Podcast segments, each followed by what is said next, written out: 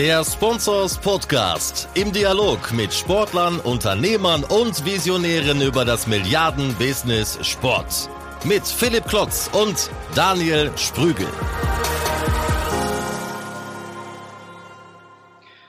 Herzlich willkommen zum zweiten Sponsors Podcast. Wir haben ja eine ereignisreiche Woche hinter uns. Letzte Woche Toni Groß im Interview. Ähm, ja, Daniel, kleines Recap mal von dir äh, ging ja ganz schön durch den Blätterwald, oder? Was meinst du? Ja, schönen guten Tag, hi. Grüße aus Berlin, Philipp. Ja, letzte Woche war sensationell. Wir haben ja am Donnerstag den Podcast gestartet. Twitter ist eskaliert fast schon, gerade mit der Aussage von Groß, dass er nicht mehr Bundesliga spielen will. Wir waren ja, glaube ich, in der, in der Süddeutschen Zeitung auf Spox, auf transfermarkt.de. Ist schon cool, dass wir da so ein bisschen PR-Aufschlag für den Podcast bekommen haben. Und ich glaube auch das persönliche Feedback, das bei mir angekommen ist, zumindest war sehr, sehr positiv. Philipp, wie war es denn bei dir? Was kam denn so in eure Richtung an Feedback? Ja, auch durchweg, durchweg positiv. Die Frage, wie seid ihr denn an Toni Groß gekommen? Das bleibt unser Geheimnis. Und außerdem wollen wir ja nicht zu viel uns auf die eigene Schulter klopfen, äh, sondern nach vorne schauen. Und äh, in der letzten Woche ist wieder viel passiert. Und der Grund, warum wir uns jetzt schon wieder hört, ist der, um in den iTunes-Charts zu steigen, musst du am Anfang Gas geben. Und das machen wir natürlich gerne. A, weil es so Spaß macht und B, weil es schon mal Sinn macht. Aber ihr braucht keine Angst haben. Das wird in Zukunft nicht immer so sein. Wir werden uns auch doch mal zwei Wochen Zeit lassen, bis der nächste Podcast kommt.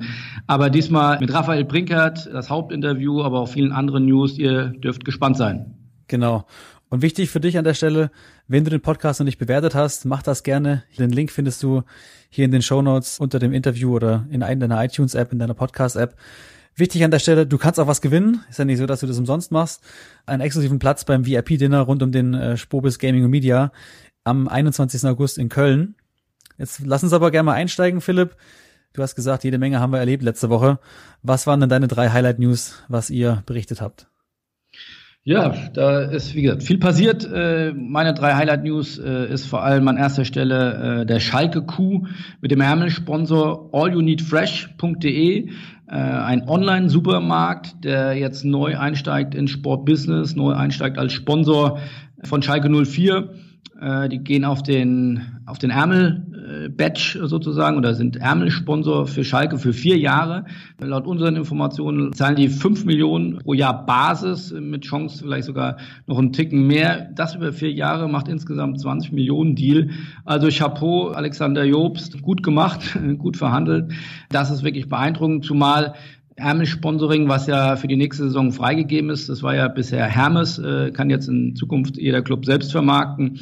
Äh, da tun sich die Clubs mit schwer. Da haben bisher einige wenige äh, sind damit rausgegangen. Ich glaube, Hoffenheim hat schon vermarktet, Darmstadt hat es vermarktet, aber das sind doch eher, sag mal, die, die Early Birds. Ähm, die Masse äh, ist da noch am Verhandeln. Äh, die Masse tut sich noch schwer, einen Abschluss zu finden, aber auch vielleicht den Preis zu finden.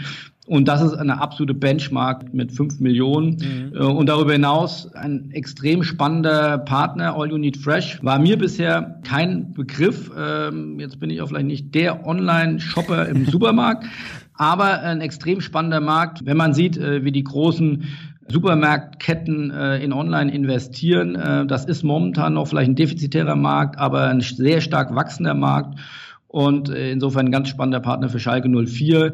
Ein, zwei Infos zu All You Need Fresh. Da steckt die Deutsche Post dahinter, die hat das Unternehmen übernommen. Also insofern dürften die Ausgaben auch gesichert sein. Ähm, das Unternehmen peilt im Jahr 2017 einen Umsatz von 35 bis 40 Millionen Euro an. Wie gesagt, in einem sehr stark wachsenden Markt äh, und eine Innovation, die sicherlich auch bemerkenswert ist. Schalke und All You Need Fresh werden noch einen Chip im Trikot implementieren, der mit einer Zahlfunktion ausgestattet ist. Also Schalke-Fans können im Stadion auch mit All You Need Fresh Trikots beziehungsweise mit den aktuellen Trikots auch bezahlen. Wie das genau geht, bin ich gespannt.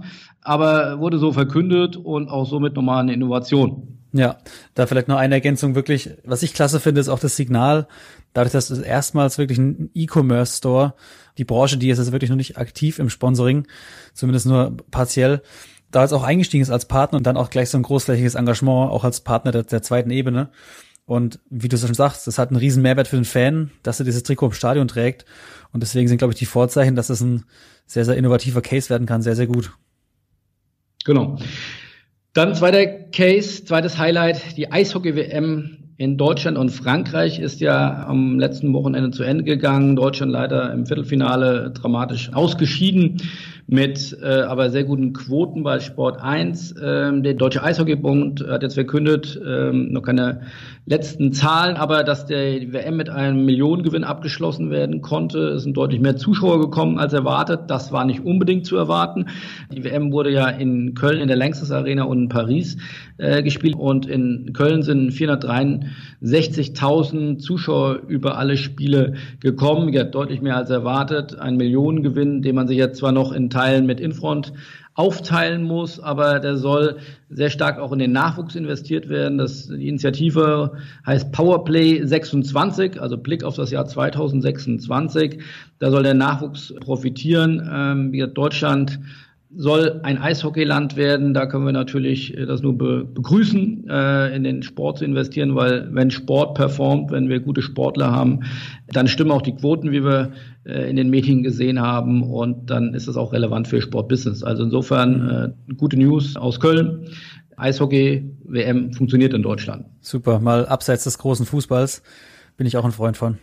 Genau.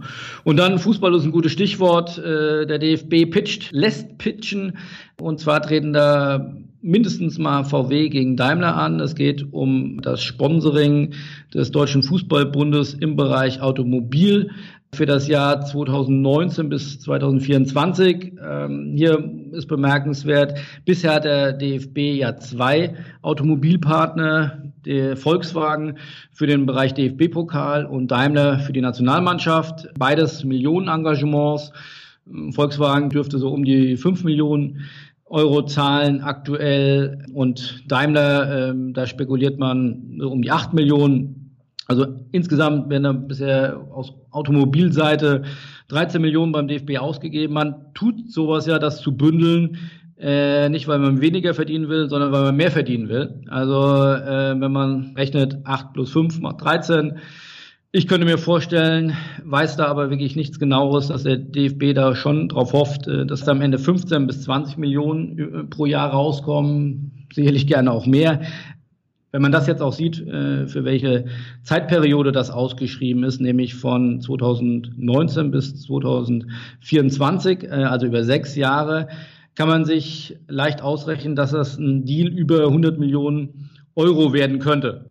Also Respekt, da ist wirklich ein großes Paket im Markt. Volkswagen, nach übereinstimmenden Medienberichten und auch nach unseren Informationen, äh, ist da hochgradig interessiert. Daimler dürfte es auch sein. Also die treten beide an dort an die Seite des DFB zu rücken und der große Partner von 2019 bis 2024 zu werden. Thema, was uns sicherlich auch noch die nächste Zeit stark beschäftigen wird. Ja, ist vielleicht auch ein Hinblick auf die EM 2020 ganz clever, wo wir auch ein paar Spiele in München haben rund um die EM. Und vielleicht auch, wenn wir dann wirklich soweit sind und 2024 die Europameisterschaft nach Deutschland holen, wäre es natürlich ganz klasse von, dem, auch von der Aufmerksamkeit für Mercedes oder auch für Volkswagen. Also von dem her wird das sicherlich auch eine Rolle spielen in der Vermarktung. Ja, aber du siehst, beim DFB tut sich viel. Ich habe letzte Woche berichtet, Glücksspielpartner, Sportwettenpartner ist gerade äh, in der Verhandlung. Jetzt kommt äh, der nächste. Man hat gerade äh, Adidas abgeschlossen. Also ähm, die haben auch bald ein dickes Festgeldkonto. Absolut. So, dann haben wir noch ein Thema in eigener Sache. Äh, Stichwort Spork hat die Spendierhosen an. Ich hoffe, es hat äh, schon viele mitbekommen. Ich erzähle es trotzdem nochmal. Äh, Experience of Your Lifetime. Bei der Spor gibt es wieder ein Stipendium, unser General Management Program, was über ein Jahr geht, Wert von 25.000 Euro für die künftigen Führungskräfte von morgen im Sportbusiness. Entwickelt sich toll bei uns. Wir wollen jetzt uns weiter internationalisieren. Im nächsten Jahr nur in englischer Sprache und wie in den beiden Vorjahren haben wir dort wieder ein Stipendium ausgeschrieben. In diesem Jahr ist uns das aber nicht genug. Wir packen noch eine Experience of Your Lifetime obendrauf. Im Rahmen dessen geht es zu fünf Top-Events unter anderem zu den Olympischen Spielen nach Pyeongchang, äh, zu Real Madrid, zum Champions League-Spiel, zu den EHF Final Four nach Köln und zu auch wirklich neuen spannenden Themen wie Drone Champions League in Rumänien im Salzbergwerk oder zum Intel Masters nach Katowice. Äh, hier handelt es sich äh, um das Thema E-Sport. Also wirklich ein Paket, das rundum Spaß machen sollte und einen auf die nächste Karrierestufe hieven sollte. Ähm, also kräftig bewerben unter spork.de draufklicken und bis Ende Mai noch bewerben. Top. Ihr seht, es wird eng, äh, nur noch wenige Tage sich dazu bewerben. Macht das gerne. Und ich schlage jetzt mal die Brücke, nämlich wir steigen jetzt ins Interview. Philipp, du hast ja den Raphael Brinkert, Geschäftsführer von Jung von Matt Sports, interviewt und da hören wir jetzt mal rein. Viel Spaß damit und bis gleich.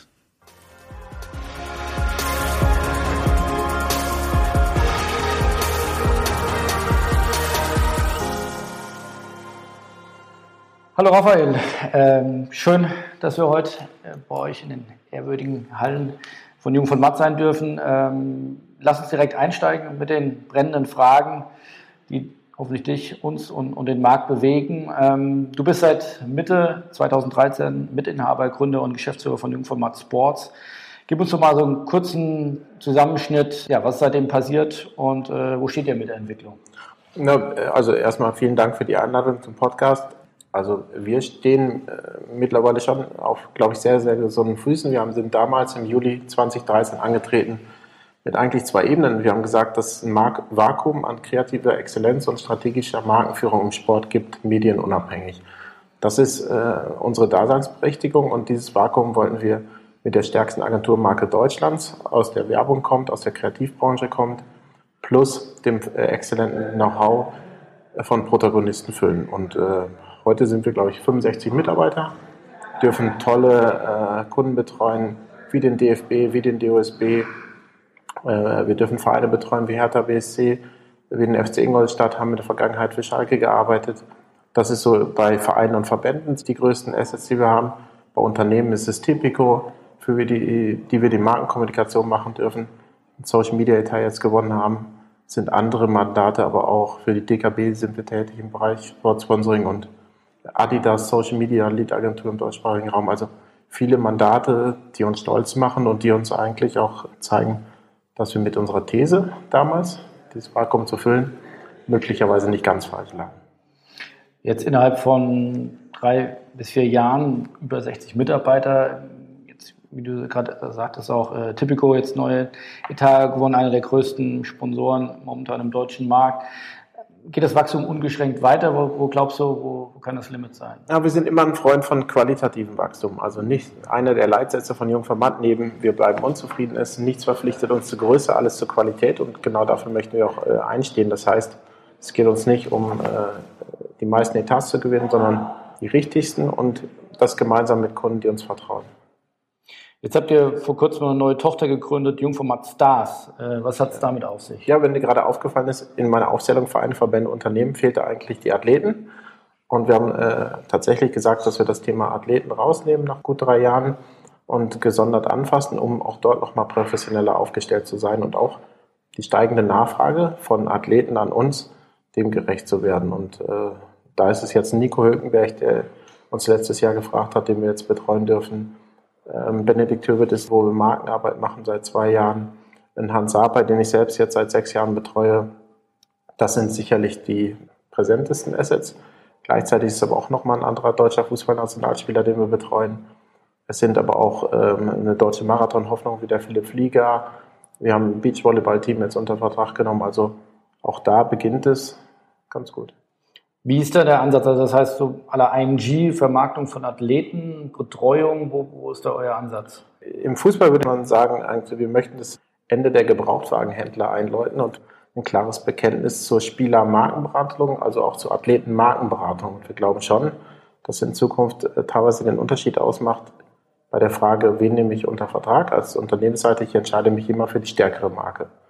Und äh, das ist auch dort wiederum ein Vakuum, welches wir füllen möchten. Ein anderes Beispiel ist jetzt zum Beispiel Mike Walpurgis, den wir begleiten als Trainer beim FC Ingolstadt, äh, wo wir erstmalig jetzt auch das ganze Thema des Transfergeschäfts mit übernehmen.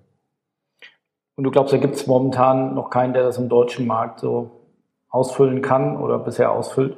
Na, ich glaube, auch dort gibt es bisher zwei Seiten einer Medaille, nämlich einmal die Gebrauchtwagenhändler, die, die äh, Spielerberater? Die Spieler, viele Spielerberater, also es gibt auch tolle Spielerberater, aber es gibt auch viele Gebrauchtwagenhändler, die nur auf den nächsten Deal aus sind. Und die sich auch für einen Spieler im jetzt schreckliches Wort Produktlebenszyklus nur so lange interessieren, solange er ein aktiver Fußballer ist oder ein aktiver Athlet ist. Und wir glauben, dass es viel stärker darum gehen muss, eine Karriere auf natürlicher Ebene zu verlängern und während einer aktiven Karriere auch die zweite aufzubauen. Und Christoph Metzelder, Katja Kraus, Hans Sapai, Anne Friedrich sind dafür, glaube ich, lebende Beispiele und äh, fantastische Beispiele, die das unterfüttern. Und ja, das ist äh, tatsächlich dann auch dort unsere Daseinsberechtigung. Was hast du konkret bei Hans Sapai gemacht? Er hatte diese Positionierung, kam die von ihm aus, kam die von, von dir? Was habt ihr damals äh, bis heute gemacht? Na, ich habe zum damaligen Zeitpunkt habe ich ihn über Metze kennenlernen dürfen. Also Metze und mich vereint jetzt äh, eine gemeinsame Historie beim Haltern. Er war erfolgreicher, ich weniger. Wir haben uns über ihn kennengelernt und er hat gesagt, Mensch, der Hans ist ein super Typ. Es gibt da im Netz eine erste Bewegung. Äh, kannst du dem nicht mehr helfen, aus diesem vielleicht Zufall eine langfristige Strategie entwickeln? Und so sind Hans und ich sehr freundschaftlich zusammengekommen und haben sehr viel Sparring gemacht, sehr viel intensiv diskutiert darüber, dass er jetzt gerade eher im Sommer seiner Karriere da zum damaligen Zeitpunkt war, obwohl er noch Pokalsieger mit Schalke geworden ist.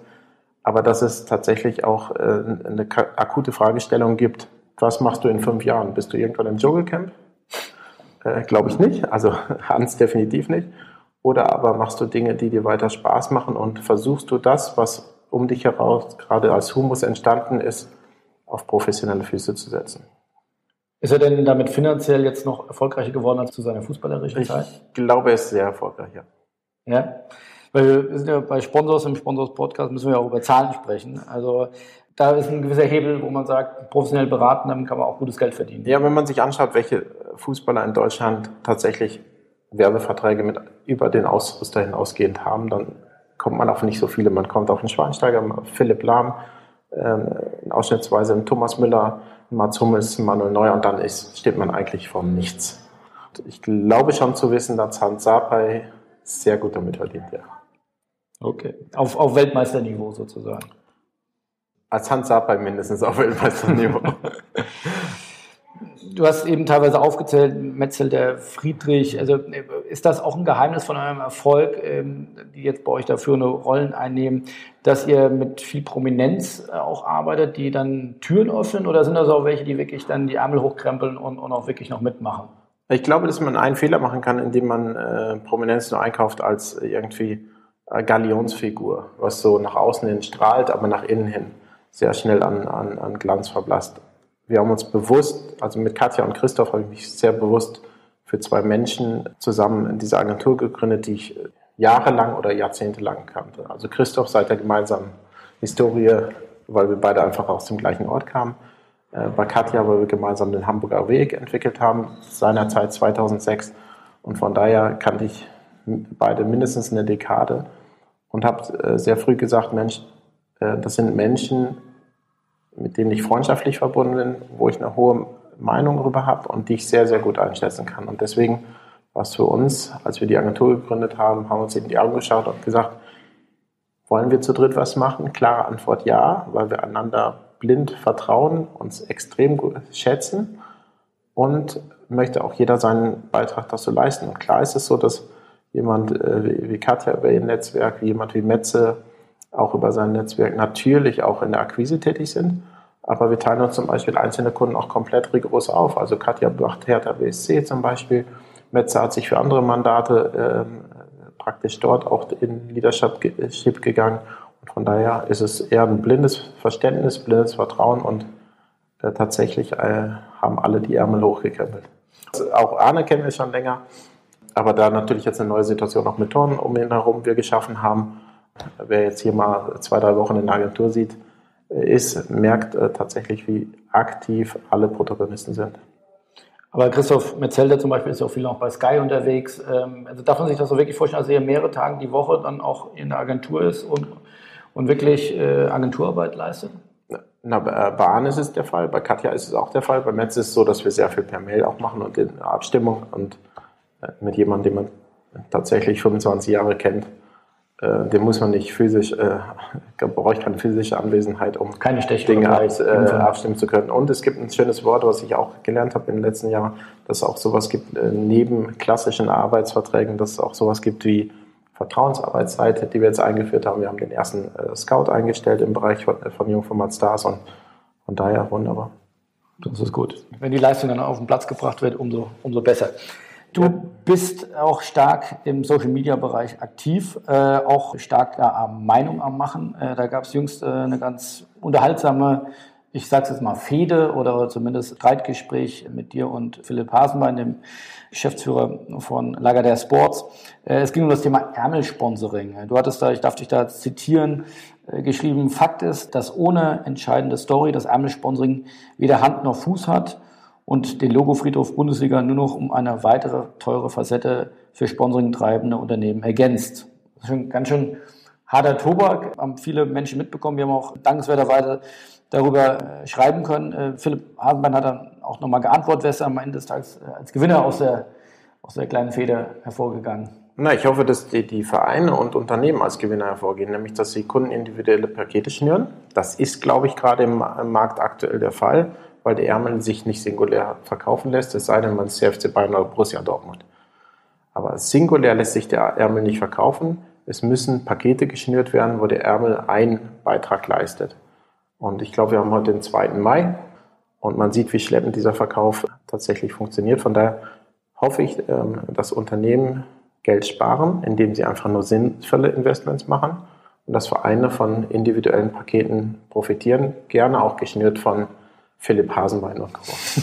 Was glaubst du, welche Paketgröße können dort vermarktet werden? Also man hört ja davon, dass teilweise Bayern München mit Angeboten im zweistelligen Millionenbereich im Markt ist. Äh, andere eher im sechsstelligen Bereich bei kleineren Vereinen, also eine sehr große Preisspanne. Ähm, was glaubst du, was ist dort erzielbar am, am Markt? Das ist ganz unterschiedlich, wie du sagst. FC Bayern wird ein Preispremium erzielen. Andere Vereine werden äh, hoffen, dass sie überhaupt einen Partner finden, der mit drauf geht. Von daher fand ich dieses Gattungsmarketing, wie Hermes es gemacht hat, eigentlich einen sehr sympathischen Weg, auch mal die Gemeinsamkeit in den Vordergrund zu rücken und gleichzeitig darüber ein Paket zu schnüren, wo ich eine Visibilität habe in allen Stadien der Bundesliga. Das gibt es nicht mehr. Und deswegen müssen es individuelle Stories sein. Aber um es auch sehr äh, klar und deutlich auszudrücken, ich glaube, dass Geschichten erfolgreicher sind als Aufkleber. Und dazu zähle ich auch ein Erbesponsoring.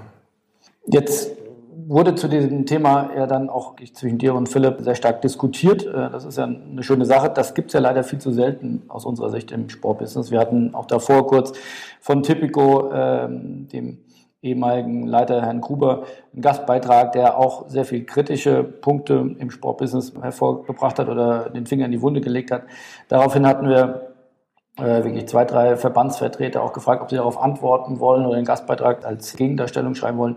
Dem war nicht so. Fehlt im Sportbusiness so ein bisschen die Streitkultur, weil logischerweise gibt es unterschiedliche Standpunkte, aber das wird dann eher bilateral geklärt. Und wenn man sich Horizont oder WMV anguckt, äh, da würden ja sofort die, die großen Sendergruppen, die großen Lobbyisten aufspringen und trommeln. Im, im Sportbusiness fehlt unsere Einschätzung auch diese Streitkultur. Na, war vielleicht auch en vogue, auch in unserer Gesellschaft, dass man in den letzten zehn Jahren eigentlich sich immer eher arrangiert hat, als Ecke und Kant zu zeigen. Ich glaube, dass da gerade ein Umdenken äh, stattfindet, insbesondere auch im Sport. Und das hat einen relativ einfachen Grund, dass aus dieser Aufwärtsspirale durch neue TV-Erlöse, durch steigende Erlöse in allen Dimensionen, auch durch tatsächlich äh, Situationen, dass man keinen Verdrängungswettbewerb hat, sondern dass eher das klassische alte Marketing-Denke der 70er Jahre immer noch im Sport gewalten hat, nämlich, dass man einen Verkäufermarkt hat und dass aus diesem Verkäufermarkt wird ein Konsumentenmarkt, dadurch auch ein Verdrängungsmarkt. Und wenn die Erlöse nicht mehr steigend sind, geht es um eine Umverteilung. Und in diesem Kampf um Marktanteile, um Macht, um Merchandise-Erlöse, der gerade beginnt, dessen Folge ist, glaube ich, auch eine höhere Streitquote. Würde uns sehr freuen. Du hattest letztens, aber weil wir gerade über die Liga sprechen, jüngst auch nochmal stark kritisiert auf Facebook, ein Stück weit die Langeweile äh, der Fußball-Bundesliga. Bayern München gerade zum fünften Mal Meister geworden. Herzlichen Glückwunsch nach München. Aber äh, ein spannender Wettbewerb um, um die Meisterschaft gibt es ja leider seit einigen Jahren nicht mehr. Siehst du da eine Gefahr für das Produkt Bundesliga? Also klare Antwort ja. Und ähm, ein Wettbewerb lebt immer von Spannung. Wenn diese ausschließlich in niedrigen Tabellenregionen ähm, beheimatet ist, dann ist es eigentlich ein Offenbarungseid für die Liga. Und dem muss man, glaube ich, entgegentreten mit Ideen, gerne auch auf europäischer Ebene, weil wenn wir die Situation haben, dass die Bundesliga gibt es jetzt 54 Jahre, die Bundesliga ist ein herausragendes Produkt. Der FC Bayern München ist ein herausragend geführter Verein. Aber Wettbewerb belebt das Geschäft. Und ich glaube, dass ein Real Madrid genauso von einem starken Atletico als auch FC Barcelona profitiert, wie andersrum. Anders ist nicht zu erklären, dass wir in den letzten Jahren in der Champions League nahezu immer die identischen Vereine im Halbfinale, Finale haben und auch in der Europa League, aber überproportional selten das mit deutscher Beteiligung der Fall ist. Von daher, ich glaube, es, es wäre toll zu sehen, ähm, äh, wenn es Spannung gäbe bis zum letzten Spieltag. Und davon profitiert am Ende des Tages auch in der Markterweiterung dann und Markterschließung, auch in der Internationalisierung, auch der FC Bayern München. Also diesem Wunsch wird, glaube ich, außer Bayern München niemand widersprechen. Hast du auch konkrete ich selbst, Maßnahmen? Ich glaube, sogar der FC Bayern wird dem nicht widersprechen. aber, aber gibt es Maßnahmen? Sollen die Bayern Geld abgeben oder ich glaube, dass sie die tun aus dem internationalen Gesichtspunkt, weil sie wollen mithalten mit Real Madrid, Manchester United? Das ist immer die Frage, wo es dann am Ende totläuft, oder? Also auf Deutschland gesehen könnte man da eine gewisse Umverteilung machen. Dann heißt es, wir wollen aber auch Clubs haben, die international erfolgreich sind. Also eine Wurzelbehandlung wäre es, bei der UEFA Veränderungen durchzuführen und dort auch zu überlegen, nämlich nicht, wenn sich Europäische Fußballunion ehrlich zu sich selbst wäre, dann stehen sie für 53 Achtel für signifikant viele Mitgliedsverbände, noch viel mehr Vereine, auch Profivereine. Und wenn sie sich aufrichtig und ehrlich in die, in die, Augen schauen würde, dann müsste sie sagen, wir müssen etwas machen, um den Wettbewerb zu sichern und zu erhalten auf europäischer Ebene. Von daher wäre die UEFA sicherlich da einer der zentralen Ansprechpartner. Glaubst du, punktuell auf Deutschland bezogen, dass die 50 plus 1 Regel zu lockern eine Lösung sein könnte? Es ist ein Ansatz ist ein, auch ein Gedanke, genauso wie es auch ein Gedanke sein kann, einen äh, sehr, sehr starken EV zu haben, wenn ich denn tatsächlich starke Protagonisten habe. Und ich glaube, dass jetzt die, der Wegfall der 50 plus 1 Regel ist jetzt nicht äh, die Lösung aller Herausforderungen, sondern man muss sehr objektiv einen Schritt, glaube ich, zurückgehen und schauen, wie möchten wir den Fußball in den nächsten 20, 30 Jahren gestalten? Möchten wir, dass in jedem 1,4 Mal wie in den letzten zehn Jahren der FC Bayern München Meister wird oder aber möchten wir das nicht? Das ist eine Frage an Fußball die Fußball Deutschland objektiv beantworten kann.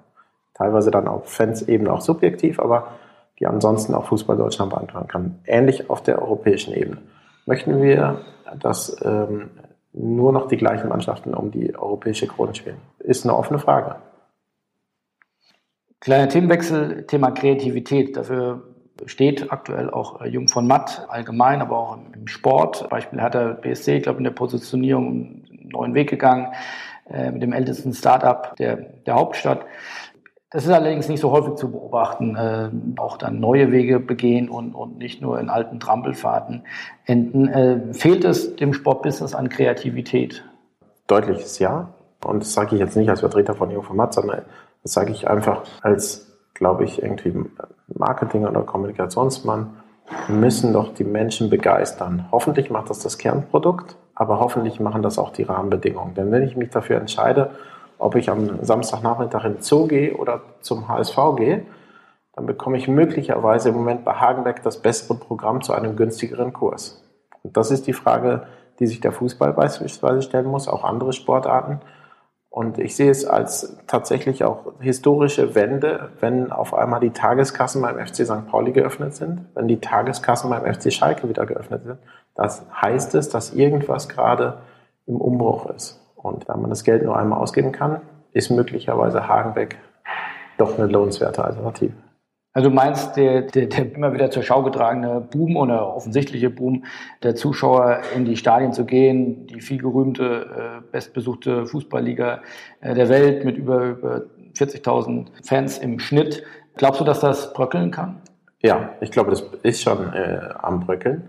Und das Einzige, was es ausmerzt, sind im Moment die TV-Gelder, die explosionsartig nach oben gehen. Deswegen ist, sag ich mal, das alles noch so ein bisschen Dreamland also es ist überall noch sehr, sehr rosig und sehr, sehr natürlich auch äh, an steigenden Umsätzen äh, dann darstellbar oder auch in den Jahresberichten äh, der Vereine. Aber was passiert ab der Sekunde, wenn die TV-Erlöse nicht mehr steigen?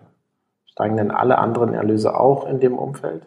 Haben wir nicht vielleicht gerade bei einzelnen Traditionsvereinen sogar ein negatives Mitgliederwachstum, also einen Mitgliederrückgang, was eine historische Zeitenwende ist? Äh, weil ältere äh, Personen ausscheiden oder aber äh, weil sie einfach sterben oder aber Jüngere einfach nicht mehr diese lange Treue haben für einen Verein, wie es in der Vergangenheit der Fall war. Von daher, ja, es ist gerade ein Umbruch und das ist wiederum das Fundus für extrem viel Kreativität. Was würdest du als, als Best Cases im Bereich, sage ich mal, Kreativität im Sport oder vielleicht auch ein bisschen konkreter Aktivierung von Sponsorships. Das von Hermes angesprochen, gut, das war jetzt über die ganze Liga bezogen. Ich glaube, ihr habt einen Fall betreut, der sehr neue Wege gegangen ist äh, mit der DKB, die die Handball-Weltmeisterschaft gestreamt hat, Anfang des Jahres. Was gibt es für weitere Beispiele, wo du sagst, das ist wirklich gut gemacht, äh, Thema Kreativität äh, mit Sternchen? Ah, es gibt einen Case, aus meiner Sicht über allem steht in diesem Jahr, der, glaube ich, auch in Cannes beim Clear und so überall äh, massiv abräumen wird. Und das ist äh, We're the Superhumans, also Channel 4 und die Paralympics. Und bei uns gibt es bei Sports, äh, Jungformat Sports, gibt es eine Kategorie Wish We Had Done That. Und äh, das ist der Case, äh, den ich äh, super gerne gemacht hätte und wo man äh, nicht groß genug den Hut vorziehen kann, weil er eine gesellschaftliche Dimension hat mit den Paralympics und weil er das auf äh, eine herausragende Weise inszeniert hat. Gibt es im deutschen Markt Dinge, die man hervorheben sollte? Na, ich fand ähm, in Sochi zum Beispiel das äh, lebendige Medaillenranking äh, wirklich toll, was VW und Benz und Emotion damals äh, gemacht hat. Das würde mir jetzt spontan einfallen. Ansonsten fällt mir ehrlicherweise nicht viel ein. Also ich könnte jetzt eigene Arbeiten, zwei, drei vielleicht aufzeichnen oder so. DKB hast du erwähnt. Die Elbphilharmonie ist jetzt nicht Sport, ist jetzt eher Kultur, die wir dieses Jahr gemacht haben, ist sicherlich auch äh, ganz spannend gewesen. Äh, der Schalke-Tunnel ist auch spannend, aber das, äh, alle der Arbeiten kommen nicht an äh, We're the Superhumans. Jetzt warst du, konnte man auch im Social Media verfolgen, äh, jüngst als einziges deutsches Mitglied der Jury in New York bei den Clio Sports Awards. Äh, kannst du uns mal aufklären, was, was ist das genau und was können wir uns davon vielleicht abgucken?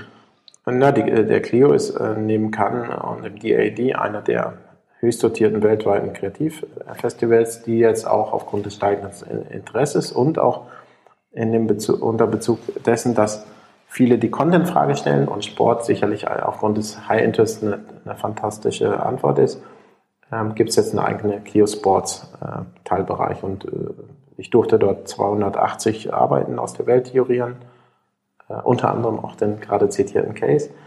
Und es war beeindruckend zu sehen, welche Breite dann auch ähm, Sport, Marketing, Sponsoring und Aktivierung haben kann.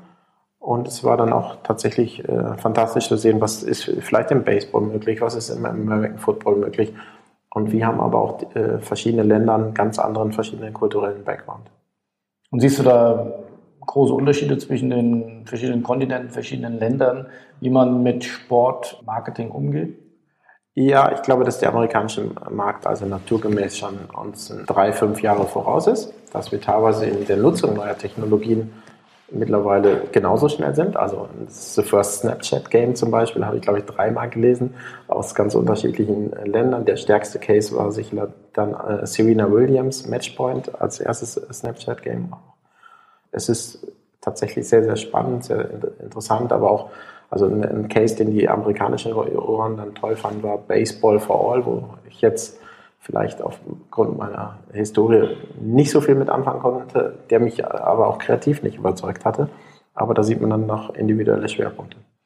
Wie siehst du den asiatischen Markt? Wir waren gerade mit der Spork auch in Shanghai eine Woche, haben dort viel lernen dürfen. An der Tongji University haben uns das C-Bayern-Büro anschauen dürfen, haben viele andere Dinge mitgenommen. Also was uns vor allem überrascht äh, oder mich persönlich wirklich beeindruckt hat, äh, war diese extreme Technikaffinität. Und da muss man sich fast fragen, wer von beiden Ländern eigentlich Entwicklungsland ist. Wie selbstverständlich wird dort jeder Kaffee, jedes Getränk mit, mit WeChat bezahlt. Wir mit Cash wurden nur milde belächelt.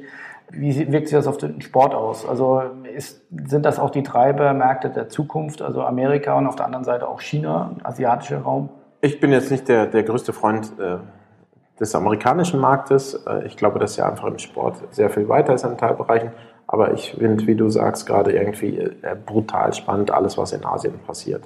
Weil sie teilweise, weil sie keine gewachsenen Kräfte haben, alle Dinge nochmal neu am Reißbrett entstehen lassen können. Mit all seinen tatsächlich Chancen. Und also wir haben da auch äh, in, in Peking ein Büro mit 50 Mitarbeitern, in Shanghai jetzt ein kleines Office das ist sicherlich ein Thema, über das wir immer wieder nachdenken, wenn es Sinn macht, weil wenn dann muss es auch eine kaufmännische Relevanz haben. Aber was in China passiert, was auch in China mit jetzt der Deutsche Fußballbund, äh, der jetzt hingeht oder eine, eine große Kooperation äh, abgeschlossen hat, das sind Projekte, glaube ich, wo wir sicherlich auch vielleicht einen einfacheren Hebel haben als Deutsche als auf dem amerikanischen Markt, weil da die Sprachbarriere auch für die Premier League keine ist.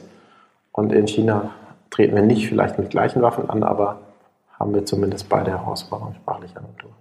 Stichwort neues Thema, Stichwort Asien, da ist ja das Thema E-Sport sehr groß. Ein Thema, was den Markt äh, momentan sehr stark bewegt.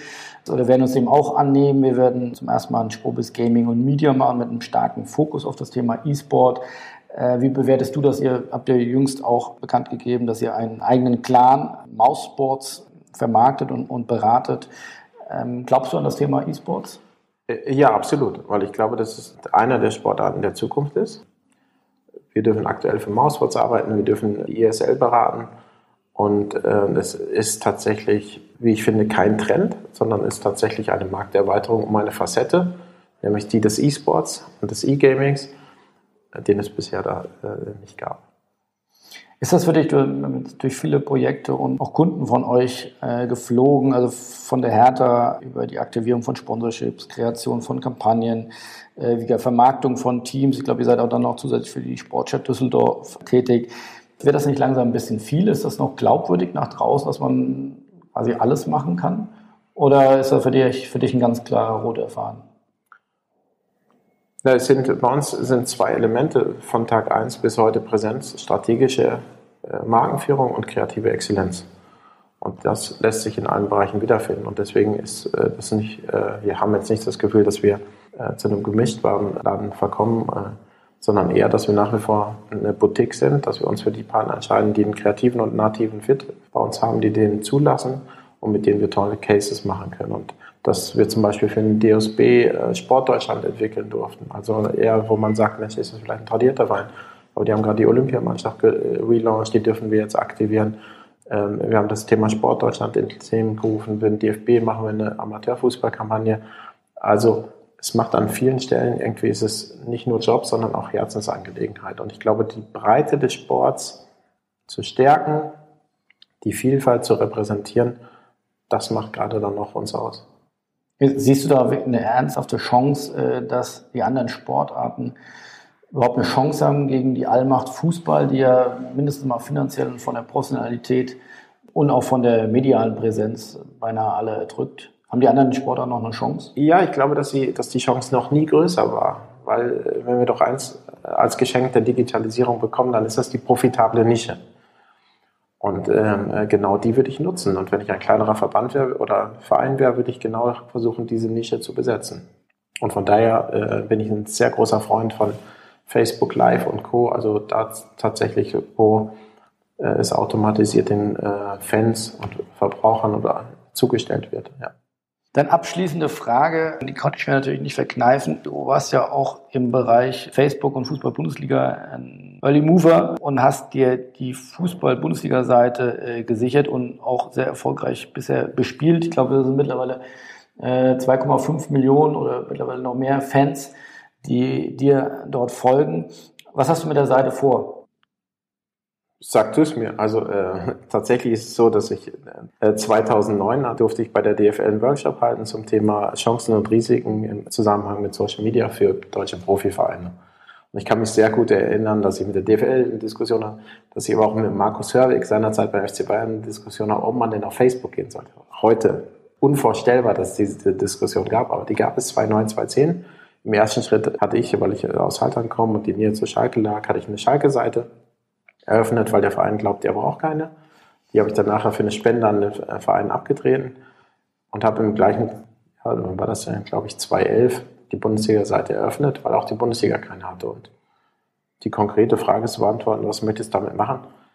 Ich weiß es noch nicht. Vielleicht erfinden wir sie auch nochmal neu, wenn wir uns die Zeit im Moment geht alle Zeit bei uns drauf, äh, für Vereine, Verbände, Unternehmen und Athleten arbeiten zu dürfen. Und deswegen ist da der klare Fokus drauf, weil normalerweise müsste ich mich viel mehr darum mal beschäftigen. Die Art der Antwort ist, im Moment beschäftigen wir uns viel lieber mit tatsächlich Projekten von unseren Kunden und von daher frag mich im halben Jahr vielleicht nochmal. Das machen Vielleicht ist da die Antwort auch nochmal die gleiche. Okay. Dann herzlichen Dank für die vielen Einblicke und äh, wir kommen dann in einem halben Jahr wieder. Machen Vielen wir. Dank. Danke euch. Tschüss. Tschüss.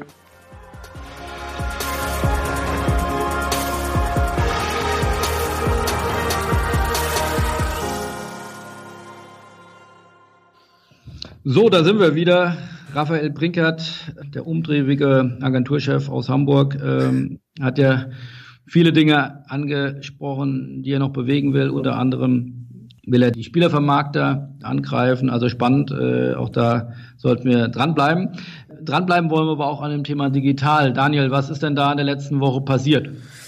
Ja, so einiges. Ich möchte vielleicht am Start einmal anknüpfen an eine Sache, die, die Raphael Brinkert auch gerade gesagt hat.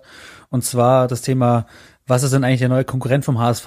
Ist es der Tierpark Hagenbeek oder ist es was anderes? Ich habe letzte Woche einen Termin gehabt mit einem Vereinsvertreter aus der Bundesliga, wo es auch darum ging, okay, wie digitalisiert ihr denn eigentlich euren Verein und, und wo startet das Ganze? Und da sind wir auch drauf gekommen, hey, die Fans, du musst dir erstmal den Fan anschauen, was macht denn heutzutage? Der sitzt zu Hause, überlegt sich, gehe ich heute ins Stadion oder setze ich mich auf die Couch, gucke das Ganze bei Sky, gucke ich mir Premier League Spiel an bei The Zone oder vielleicht auch gucke ich mir die neue Netflix-Serie oder, oder YouTube an. Also die wirklichen Konkurrenten um den Fan und das Individuum ist nicht mehr gerade der, der Verein aus der Nachbarschaft, sondern den findest du heutzutage auch digital, weil sie auch vor allem das, das ganze Nutzerverhalten von einem Fan ein bisschen ändert, hin zu On-Demand und weniger zu, ich habe Samstag 15.30 Uhr einen Termin und verbringe den ganzen Tag mit Anreise, Abreise und spiele dann ähm, mit dem ganzen Thema Fußball und Fußballspiel. Hat zur Auswirkung, dass derjenige vom Verein auch gesagt hat, wenn wir jetzt die Ticketpreise erhöhen, das, das können wir uns ein Stück weit auch gar nicht leisten, weil je, je höher du gehst mit dem Ticket, desto eher kommt es auch zurück von den Fans, die sagen, hey, du, ich kann auch was anderes machen, ich muss nicht ins Stadion zu dir. Für das gleiche Geld kann ich mir ein Sky-Abo kaufen. Und das ist eine, eine, eine gefährliche Tendenz und deswegen hat er auch gesagt, die Digitalisierung beginnt bei einem Verein, nicht bei einem Trainee, bei einem Azubi, der irgendwie auch aufgewachsen ist mit dem Thema Digitalisierung, sondern das muss auch bei den, ich sag mal, Ü50 Entscheidern bei den verantwortlichen Vereinen beginnen. Und zwar im Kopf. Weil wenn da nicht das Thema Digitalisierung vorgelebt wird oder auch initialisiert wird, hat es ein Verein zukünftig schwer, gerade in intensiveren Wettbewerb mit, mit anderen Anbietern, da auch Schritt zu halten. Und das war so ein bisschen ein Learning von meiner Woche. Das Thema Digitalisierung beginnt im Kopf der Entscheider. Ich glaube, das Thema Hagenbeck Tierpark ist ja nicht unbedingt Neues, den gibt es ja schon eine ganze Weile in Hamburg. Aber was denke ich Neues durch die Digitalisierung, die Barrieren für die Kunden werden geringer. Also sie sind ja oftmals so noch einen Klick entfernt und dadurch ist die Gefahr, dass man einen Kunden verliert, natürlich deutlich höher, als das früher war. Und ich denke, das, das ist spannend, du hast aber völlig recht, dass sich die Digitalisierung, dass man das nicht als Partikularinteresse von ein, zwei Abteilungen ansehen sollte, sondern das vielleicht auch schon mal eine kleine Vorausschau auf den nächsten Podcast mit Philipp Westermeier, Digitalexperte, Visionär und erfolgreicher Entrepreneur äh, im Bereich Online-Marketing. Ähm, der hält ein großes Plädoyer dafür, dass man sich als Plattform verstehen soll, als digitale Plattform. Und äh, da reicht es eben nicht, hier eine Website zu relaunchen oder hier eine responsive Website zu entwickeln, sondern äh, man muss das ganzheitlich sehen und den sowohl die Kunden als auch die Angebote als eine Plattform begreifen, auf dem der User oder der Kunde oder der Fan, viel besser gesagt, sich lückenlos bewegen kann und äh, bestmöglich eben auch vom, von der Plattform, nämlich dem Club, betreut wird und äh, ja, am besten intuitiv auch geleitet wird und eben nicht zu sagen, okay, wenn er auf dem Feld ist, da funktioniert es digital ganz gut, aber wenn er jetzt in den anderen Bereich kommt, dann ist er völlig offline. So. Und das kann nur das Management garantieren oder auch dann ermöglichen. Und äh, insofern hast du völlig recht, da ist das Management gefragt. Ganz genau. Ja, und, und ergänzend dazu habe ich letzte Woche noch eine Frage bekommen. Ich hatte ja letzte Woche mit meinem Podcast, mit dem Sportsmanic Podcast, eine Episode gelauncht, und zwar, was man bei Facebook-Werbung im Sport beachten sollte. Und ich habe das Ganze natürlich auch äh, geteilt in, in Xing-Gruppen zum Beispiel, unter anderem auch in der Xing-Gruppe Sponsoring wo ich einfach gesagt habe, hey, hört mal rein, wenn ihr wissen wollt, wie Social Media Werbung im Sport funktioniert oder was ihr zu beachten habt. Und ich habe eine Frage zurückbekommen, die hat mich erstmal überrascht, aber dann doch gedacht, okay, da lohnt sich auch mal näher drüber nachzudenken. Und zwar, hey, Daniel, was hat Werbung in Social Media mit Sponsoring zu tun? Und mit der Frage habe ich mich ein bisschen intensiv befasst mit, meinem, mit meiner neuen Podcast-Episode sportsmanic.de slash Episode 36. Wer mal mehr dazu erfahren will, Im Endeffekt geht es darum, man muss sich, glaube ich, mal generell anschauen, okay, was gehört dann eigentlich zu Sponsoring? Gehört Aktivierung zu Sponsoring? Gehören die Plattformen der Clubs, die sie extern betreuen, wie, wie Facebook, wie Twitter, wie Instagram dazu? Oder sind das wirklich nur die club-eigenen Kanäle? Das ist etwas, was ich mir genauer angeschaut habe. Da hört gerne mal rein. Ansonsten, letztes Thema, was ich mir noch auf dem Zettel aufgeschrieben habe, ist das Thema Facebook und der Deal mit der ESL und auch mit, mit der MLB. Ich glaube, da habt ihr auch einen guten Artikel drüber geschrieben. Und zwar hat Facebook hier einen großflächigen Rechte-Deal abgeschlossen mit den beiden Rechtehaltern. Da geht es, glaube ich, um 5000 Stunden Live-Content, dann den bei Facebook zu streamen. Davon auch irgendwie 1500 Stunden exklusiv. Bin ein bisschen baff, weil Facebook hat, glaube ich, zuletzt noch gesagt, wir investieren kein, kein Geld für rechte Summen. Das ist schon ein Trend, der sich abzeichnet, dass hier gerade die großen Player mehr und mehr zu den ganzen Media-Plattformen werden im Sport. Wie siehst du das? Ja, das ist eine extrem spannende Entwicklung. Also nur weil sie das abgeschlossen haben, heißt ja nicht, dass sie da unbedingt jetzt große Gelder für ausgeben. Das ist ja eine Frage, äh, zu welchen Konditionen sie die Rechte bekommen haben. Ähm, ich glaube, wenn man Mark Zuckerberg hört, beziehungsweise darauf äh, zuhört, was er zumindest öffentlich sagt, äh, dann sagt er, er will ein Sustainable Business aufbauen. Er will, glaube ich, nicht diese wahnsinnigen Summen, die bisher in Amerika vor allem dann die Kabel Netzbetreiber oder, oder bestehenden großen Sendergruppen wie ESPN, Fox zahlen. Das will er nicht tun. Äh, ich glaube, er setzt eher auf ein Revenue-Share-Modell. Ob er das nur öffentlich sagt oder ob er das wirklich auch dann am Ende so macht oder ob er das durchsetzen kann, das steht, glaube ich, nochmal auf dem anderen Blatt. Also eine extrem spannende Entwicklung. Zumindest haben sie da jetzt sich Rechte gesichert. Also diese 5000 Stunden, das bezieht sich allein nur auf E-Sport und auf die ISL. Also Glückwunsch, äh, großer Deal für das Kölner Unternehmen. Also auch das werden wir natürlich sicherlich nochmal vertiefen bei unserem Spobis Gaming und Media in August im Rahmen der Gamescom in Köln. Bemerkenswert ist natürlich, dass hier vor allem der Platzhirsch Twitch, bei dem bisher ja vieles gestreamt wurde, scheinbar ja auch jetzt größere Konkurrenz äh, bekommt. Es gibt YouTube Gaming, es gibt jetzt wieder Facebook, steigt auch jetzt stärker in E-Sport ein. Also auch hier belebt Konkurrenz das Geschäft. Also da darf man gespannt sein, in welche Richtung sich das entwickelt. Ja, und MLB, sicherlich einer der vier großen Ligen Amerika, äh, dass die sich jetzt äh, sowas sichern, ist kein Einzelfall, weil wir jetzt auch Amazon und Twitter setzen extrem stark auf, auf Live-Content. Amazon hat sich jetzt gerade ein Live-Spiel bei der NFL erworben, das letzten Jahr Twitter gesichert hatte. Also das ist auch clever, glaube ich, von den amerikanischen Ligen gespielt, die jetzt nicht alle Rechte auf Jahre ausgeben, wie das vielleicht dann auch die europäischen Fußballligen eher machen oder auch alle anderen Ligen, sondern auch sich so paar Rechte noch zurückbehalten, um auf aktuelle Entwicklungen einzugehen. Also das finde ich spannend. Ähm, da entwickelt sich einiges. Wie gesagt, inwieweit das wirklich auch der letzten Wahrheit entspricht, dass die großen Medien, die neuen Plattformen, die Social Media Anbieter dort überhaupt gar keine Garantiesummen zahlen, sondern nur auf Revenue Share Modelle gehen und ein eigenes Ökosystem bauen, äh, was sie ja in der Werbung geschafft haben. Also Google und, und Facebook eigene Ökosysteme gebaut, äh, wie, wie Werbung in der, auf deren Plattformen funktioniert. Das haben sie, das haben sie gut hinbekommen. Ob das im Sport funktioniert, das ist sicherlich noch völlig offen. Aber da tut sich auf jeden Fall was, da müssen wir auf jeden Fall hingucken. Absolut.